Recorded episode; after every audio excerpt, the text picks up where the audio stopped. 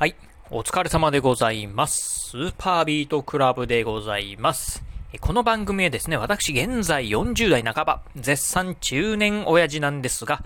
毎朝朝4時に起き、そして毎月20冊以上の本を読み、そしてそして1ヶ月300キロ以上走るというですね、超ストイックな私が一人語りする番組でございます。え今日のね、お話はですね、東アジア人は塩分の取りすぎなんですよっていうね、お話をしてみたいなと思います。えー、昨日はですね、昨日のラジオでですね、まあ、うん、えー、白いご飯はね、えー、まあ、体に危険。まあね、糖質が高いのでね、体に危険ですよっていうね、お話をしてみたんですが、今日はですね、逆にですね、甘いものではなくてですね、塩辛いもの、塩分の取りすぎっていうね、お話をしてみたいなと思います。えー、先日なんですね、私ね、こういう本読みました。えー、津川祐介さんっていう方がね、えー、この方もね、お医者さんだったかな？うん、書かれた本でね、世界一シンプルで科学的に証明された究極の食事っていうね、本を読みました。えー、この本の中でね、このね、著者のね、津川さん、こんなこと書かれたんですよね。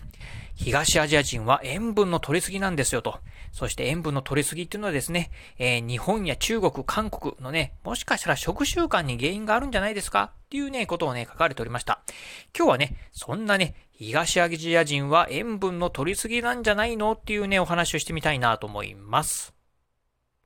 はい、ということで、えー、そうですね、えー、まずですね、えー、厚生労働省が推奨しております、1日のですね、理想の塩分摂取量というのをね、ご紹介してみたいなと思います。えー、日本の厚生労働省ですね、1日に塩分、まあこれぐらいね、摂取するっていうのがね、いいんですよっていうね、言われてる、まあ理想の摂取量というのがですね、1日に 6g だと言われております。えただしなんですが、今のね、え日本人、平均して1日のね、塩分摂取量がですね、この 6g をはるかに超える1日 11g をね、摂取しているそうなんでございます。1日 11g。まあね、えー、まあ理想は 6g なんですが、まあ約倍近いね、えー、11g をね、摂取してるだそうでございます。でね、このね、1日にね、11g 摂取するっていうのはですね、世界的にね、塩分の摂取量ね、多い、えー、方なんだそうでございます。ちに、ちなみになんですが、まあね、世界各国ね、えー、どれぐらい塩分を摂取してるかと言いますと、オーストラリアはですね、日本のね、まあ約半分に近い 6.2g、そしてフランスは 7.5g、イギリスはですね、8.0g ということだそうでございます。えー、アメリカ見るとね、アメリカはね、10g ぐらいだったかな。なんかね、アメリカとかね、なんかピザとかね、ハンバーガーとかね、なんかそういうあの、ジャンクフードばっかり食べてるんでね、塩分ね、日本人よりもね、たくさん摂取してんじゃないかなと思うんですが、実は実はね、アメリカ人と比べても日本人の方がね、1日平均の塩分摂取量というのは多いそうなんでございます。そしてですね、実はね、日本以外にもですね、えー、まあ日本、えー、世界の中でも非常にね、塩分摂取量が多い国なんですが、日本よりもね、うん。まあ日本と同じように塩分摂取量多い国っていうのがね、アジア、特にね、東アジアにね、多いんですよね。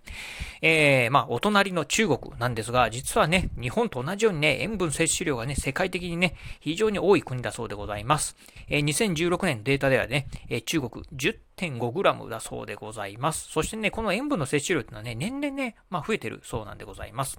そしてですね、まあ日本、中国よりもさらに塩分の摂取量が多いのが、おとこれもね、お隣の国、韓国国だそう、韓国でございます。え韓国はですね、日本、中国よりもさらに多くて、2010年、まあ、ちょっと前のデータなんですが、なんと 13.2g もですね、1日平均ね、塩分を摂取しているそうだえー、塩分を摂取しているそうでございます。まあね、先ほどね、えー、オーストラリアがね、1日平均 6.2g と言いましたんで、まあ、オーストラリアはね、倍以上ですね、塩分をね、摂取しているのかなと。そしてね、やはりね、これね、日本、中国、韓国っていうね、まあ、この東アジア圏、まあね、非常にね、この塩分の摂取量多いっていうところはですね、まあなぜかなっていうところをね、考えると、もしかするとですね、えー、まあ食習慣にもよるのかなと。えー、まあ日本食であったり中華料理、そしてね、韓国料理っていうのはね、まあ塩分をね、多く含んでるね、食事っていうのは、料理っていうのはね、多いんじゃないかなと。つまりね、やっぱりこういう食事を食べてる、毎日ね、食べてるので、塩分の取りすぎっていうのがね、こういうね、いわゆる日本食、中華料理、韓国料理っていうのにね、背景であるんじゃないかなっていうふうに言われております。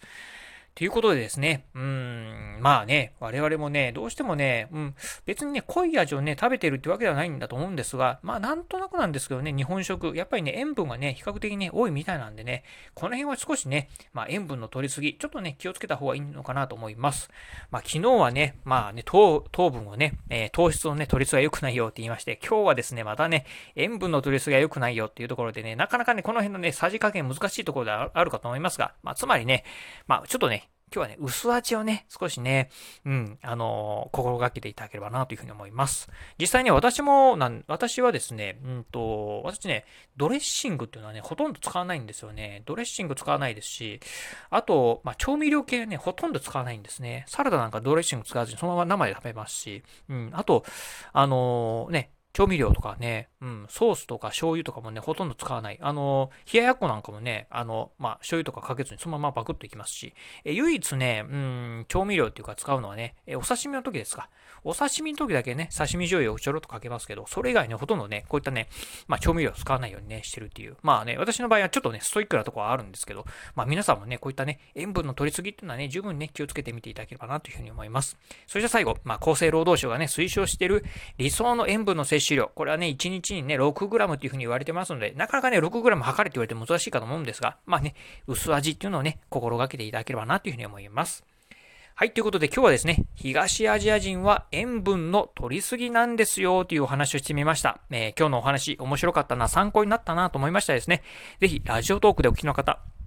ハートマークやニコちゃんマーク、そしてね、ネギマークなんかありますよね。あの辺をね、ポチポチポチと押していただければなというふうに思います。またですね、お便りなんかもね、お待ちしております。私はね、辛いものが好きなんですよ、であったりとか、あとね、うん、えー、逆に甘いものが好きなんですよとかね、そういったね、一言コメントでも、まあ、結構です。えー、ぜひね、お便りいただければなというふうに思います。えー、そして最後、私ね、ツイッターもやっております。ツイッターの方はですね、このラジオの配信情報以外にもですね、あと、まあ、ブログだったりね、YouTube、まあ、こういったものもね、えー、毎日配信、投稿しております。えー、ラジオ、YouTube、ブログ、まあ、こういったね、配信投稿情報なんかもね、毎日ツイートしておりますので、ぜひよろしければ私のね、ツイッターアカウントの方もフォローしていただければなというふうに思います。はい、ということで今日はこの辺でお話を終了いたします。今日もお聴きいただきまして、ありがとうございました。お疲れ様です。